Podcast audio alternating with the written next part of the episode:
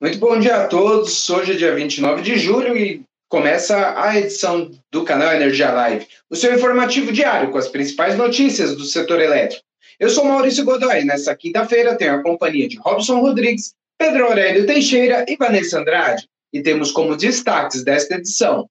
Diretor-geral do ENS afirma que Brasil não precisará de medidas de redução de consumo. Chesf tem planos para expandir o portfólio de geração em 4 gigawatts até 2030. Ômega Energia compra 50% de parque eólico na Bahia. Temos ainda o nosso giro de notícias.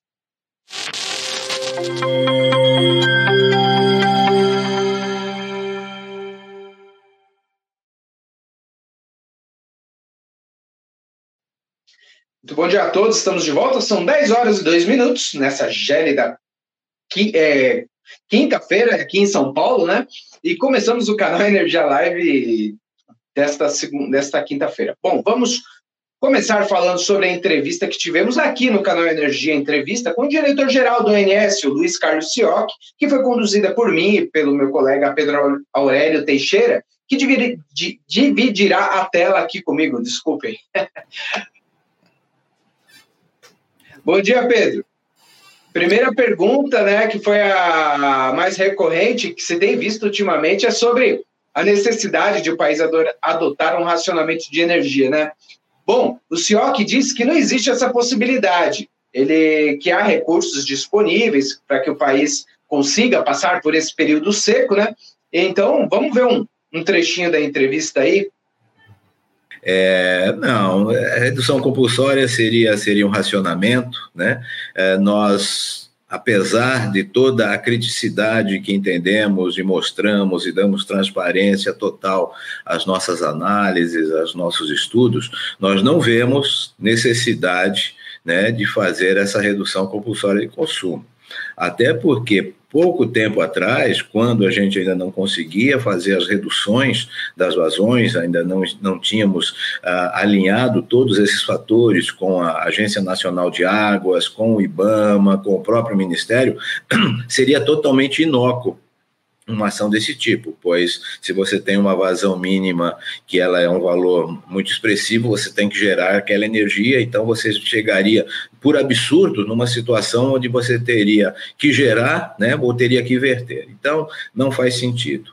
Na, última nota técnica que nós publicamos na semana passada, né, nós mostramos lá que a, a situação ela continua preocupante, não poderia ser diferente, né? não existe expectativa de chuvas significativas neste período. Nós acompanhamos a, a, com, com, algumas premissas diferentes, inclusive com a elevação da, da carga. Né? Nós saímos de, uma, de, um, de um crescimento de PIB de 3,5% para 4,5%. Então, isso significa uma, um, um, consumo maior de energia elétrica. Fizemos esse, esses ajustes e vemos que, mesmo com essa situação tão agravada, né, nós conseguimos fazer essa, essa travessia do período seco. É, vai requerer atenção, vai requerer muito monitoramento, como estamos fazendo hoje já. O, o NS faz isso 24 horas, 7 dias por semana as outras entidades do setor elétrico brasileiro, incluindo o Ministério de Minas e Energia, própria ANEL, uh, enfim, a EPE, todos né, estamos olhando, acompanhando todos esses índices e verificando né, quais são outras ações necessárias né, para que a gente possa ter um pouquinho mais de, de folga, um pouquinho mais de tranquilidade para essa travessia. E também para que a gente possa estar melhor posicionado para a travessia do ano de 2022. Né? Bom, como vimos aí, né, Pedro, o diretor-geral da ANS afirmou que o país possui os recursos necessários para atender a demanda e que vem trabalhando com atenção sobre o tema. Inclusive, ontem saiu a, a revisão quadrimestral, na noite anterior, na verdade, na noite de terça-feira, saiu a revisão quadrimestral da carga, apontando um aumento aí do consumo. Agora, Pedro, qual que é o seu destaque para essa entrevista? Bom dia, Maurício. Bom dia a todo mundo que está conectado com a gente. Bem, nós ficamos pouco mais de uma hora com o diretor-geral do INS e tivemos uma grande interação aí do público, muitas perguntas que recebemos, mas o que eu destaco é o atendimento da carga em 2022, porque o diretor do INS disse que, disse que nós será também um ano de muita atenção do operador em cima do sistema para ver como, como será o atendimento. E eu destaquei um trechinho aí da, da entrevista quando ele fala sobre o ano de 2022. É, que ele vai ser um ano que, que vai demandar atenção, isso, isso a gente não tem dúvida, né? A menos que a gente tenha aí uma chuva, uma década milenar, uma, uma, uma coisa dessa magnitude, nós, nós não vemos uma, uma, situação que não seja diferente, né? Então, 2022 vai ser um ano, um ano de atenção. Dependendo da chuva, vai ter mais ou menos, vai demandar mais ou menos atenção parte das autoridades e por parte, obviamente, do, do operador. Tem alguns fatores que eu acho que são importantes, né?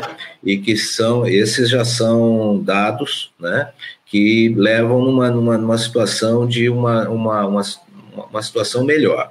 Primeiro, mencionei rapidamente agora a questão dessas limitações da transmissão do Nordeste para o Sudeste. Né? as obras principais que ainda causam aí essa, essa restrição, elas foram antecipadas né, de novembro, né, algumas delas já estão entrando em agosto, setembro. Então a gente ainda deve já, já deve contar com elas ainda este ano, mas seguramente contaremos no ano que vem inteiro. Então, isso deve nos ajudar nesse mesmo período no ano que vem, quando, se Deus quiser, a gente vai ter também uma produção eólica bastante boa e a gente vai poder escoar toda essa energia. Ponto número dois: entre 2021 e 2022 tem entrada de mais 10 gigawatts né? É, entre todas as fontes, distribuído entre todas as fontes, aí tem, tem eólica, tem térmica, tem um monte de uh, solares entrando também, então, quer dizer, são 10 gigawatts a mais. E teremos também mais 17 mil quilômetros de, de linhas de transmissão, isso também obras em, em, em andamento e com prazos bem coordenados ou bem controlados né, por todas essas, essas entidades do setor. Então, esse é um lado que nos, nos aponta o seguinte: olha, teremos mais recursos o ano que vem do que temos em 2021. Então, como vimos, o diretor do ONS está mostrando um otimismo quanto ao ano que vem, porque nós vamos ter mais recursos disponíveis para a operação do sistema, mas ele reconhece que o período úmido será importante, né, já que grande parte da nossa matriz, é, nossa matriz elétrica é baseada nas hidrelétricas, mas aqui os reforços que ele apontou vão deixar a operação menos estressada do que nesse ano, com mais alternativas quando a gente faz a comparação com 2021, Maurício. É verdade, Pedro. Bom, bom ponto esse que você destacou. Inclusive, nessa questão de transmissão, tivemos gargalos, né? Para escoamento de energia para o Sudeste nesse ano, né, em que as capacidades do Norte e do Nordeste meio que competiam assim, entre si por falta justamente dessas linhas de transmissão, né? E aí, como existia isso decorrente daquela daquele problema todo com a Bengoa que a gente viu, ele não citou o nome da empresa, né, é, nominalmente, mas a gente sabe que foi a Bengoa que deixou aquelas, aquelas linhas de transmissão. E, e aí, o que aconteceu esse ano, a energia, como houve muito excedente de, de água no norte, e não havia linha de transmissão, aí havia uma competição entre esse excedente de água com o excedente de geração eólica. Isso, pelo menos, é o que deu para perceber aí na, na, na fala do CIO, que já não deve acontecer em 2022, né? Então, se tivermos esse excedente energético no norte, com alto volume de chuvas, e a UTE, e tem também a Porto de Sergipe, que ficou paralisada ainda no início do ano, né? Esqueci de mencionar, né? Então, quer dizer, seja eólica, seja térmica no Nordeste, seja o excedente de energia hídrica no Norte, a gente vai conseguir transmitir todo esse bloco de energia, né? Pedro, obrigado aí pela sua presença. Você está acompanhando o evento agora, justamente sobre energia eólica, né? A Carta dos Ventos. Então, corre lá, um bom trabalho para você. Até mais. Bom, a entrevista completa com o diretor-geral do INS, o Luiz Carlos Sioc, está disponível em nosso canal do YouTube, o TV Canal Energia.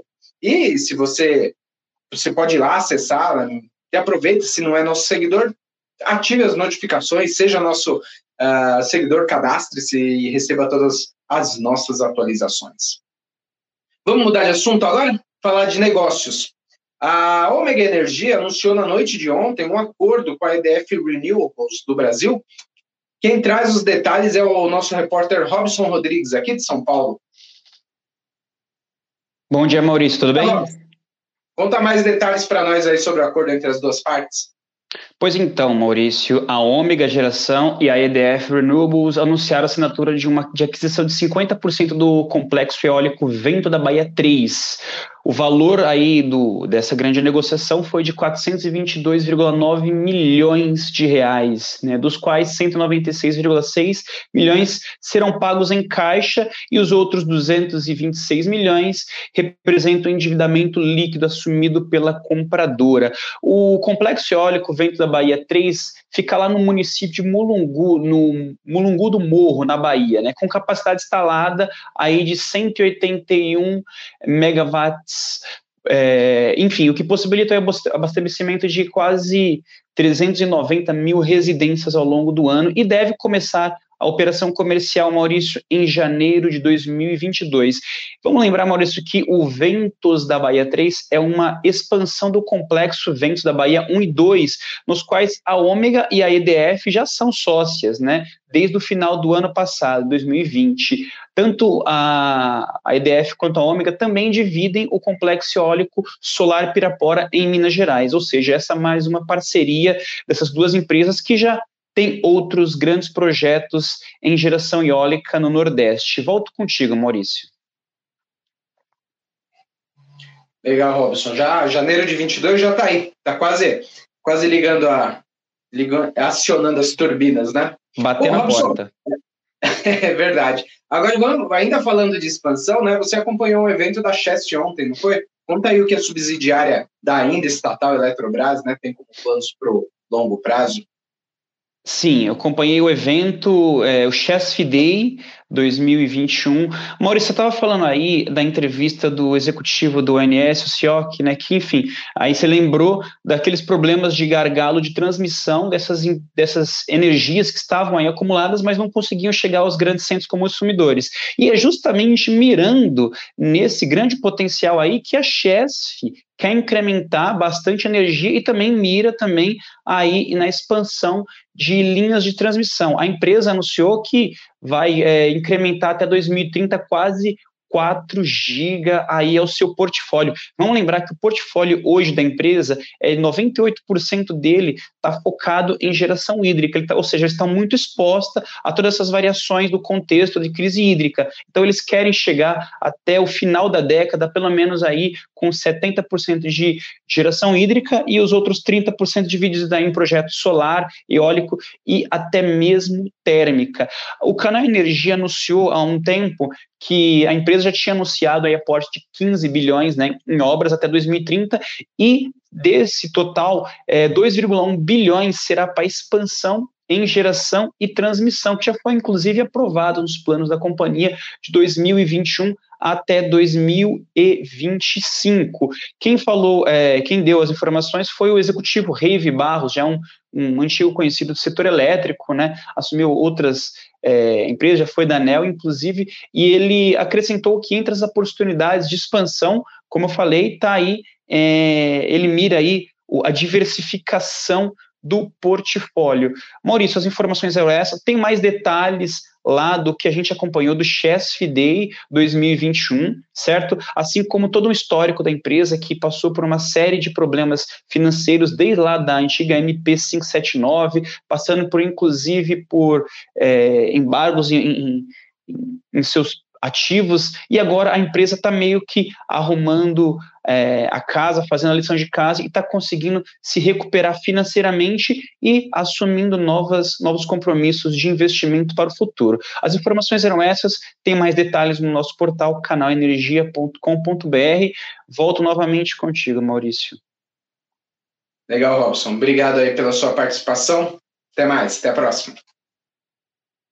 Bom, e agora a gente chega na hora do nosso giro de notícias com a repórter Vanessa Andrade. Bom dia, Vanessa. Olá, Maurício, bom dia. O nosso giro começa com os reservatórios. Os submercados do Sudeste e Centro-Oeste apresentaram uma diminuição de 0,1 ponto percentual em seus níveis de armazenamento e operam com 26,3% na última quarta-feira, 28 de julho, segundo o boletim da ONS. A região Nordeste teve recuo de 0,2 ponto percentual e está com 55,3% de sua capacidade. O submercado do Norte diminuiu 0,4 ponto percentual e está com 79,6%.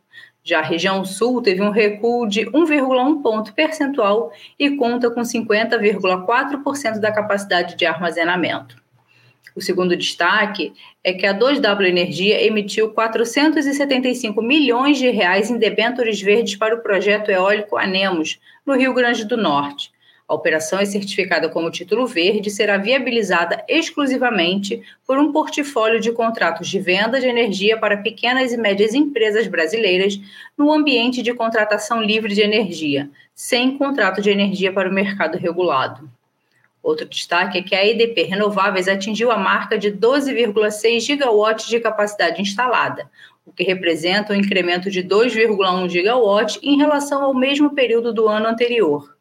Deste total, 11,7 gigawatts estão totalmente consolidados e 841 megawatts são contabilizados pelo método da equivalência, que é com participação em projetos em Espanha, Portugal e Estados Unidos, bem como em projetos offshore. E por último, de acordo com a agenda do ministro de Minas e Energia, Bento Albuquerque, hoje ele participará de duas reuniões em Itaipu. A primeira será a reunião intermediária do Conselho de Administração de Itaipu.